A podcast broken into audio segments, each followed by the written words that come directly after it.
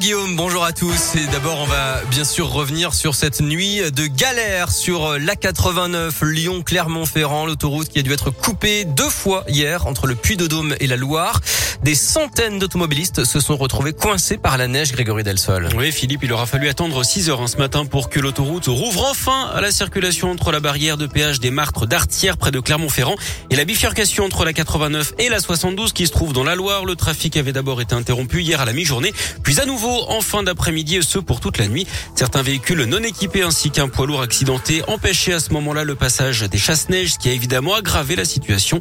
Des équipes de Vinci Autoroute et de la Croix-Rouge ont distribué de l'eau et de la nourriture aux occupants des véhicules bloqués.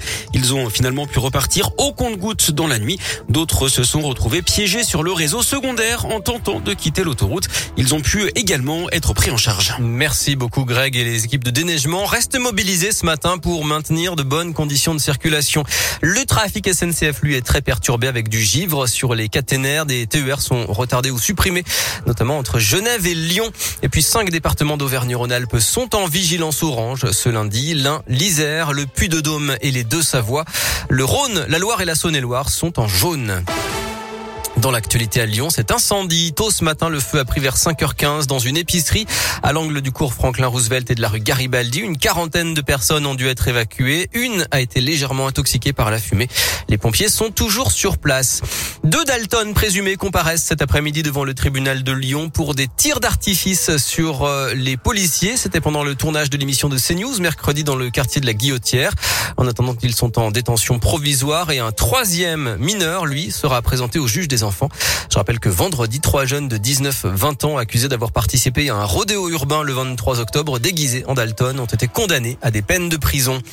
Une nouvelle expérimentation de dépistage du Covid dans le Rhône en collaboration avec l'équipe du virologue Bruno Lina, le lyonnais membre du conseil scientifique. Contrairement au dépistage réactif qui consiste à tester dès qu'il y a un cas de Covid dans une classe, le dépistage itératif, lui, consiste à tester avec une fréquence plus élevée qu'il y ait un cas positif ou non. Les détails avec Olivier Dugrip, c'est le recteur de l'Académie de Lyon. C'est un dépistage qui est mis en œuvre depuis déjà quelques euh, qui est donc organisé de manière très régulière dans euh, une dizaine d'écoles où nous nous rendons euh, pour procéder à un dépistage collectif de tous les élèves.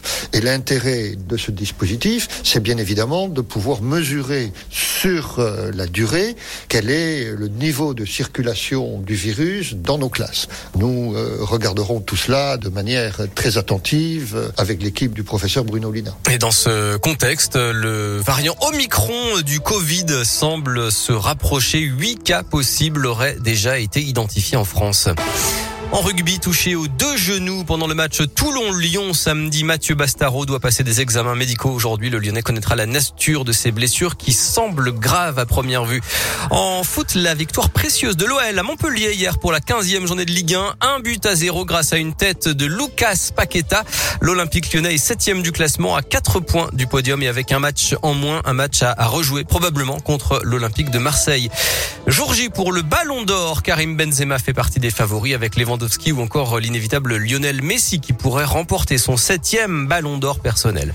Et puis enfin, c'est l'événement cet après-midi à l'abbaye de Collonges au Mont d'Or, la finale du championnat du monde de pâté croûte Ah avec deux Lyonnais en lice, Alexis Trollier, boucher au Paul Bocuse et Jérémy Crozet, charcutier dans le deuxième. Voilà. Le jury sera Voilà. présenté par un, présidé par un, un certain David Tissot, vainqueur du dernier Bocuse d'Or, début de la finale aux alentours de 16h30. Voilà. Voilà.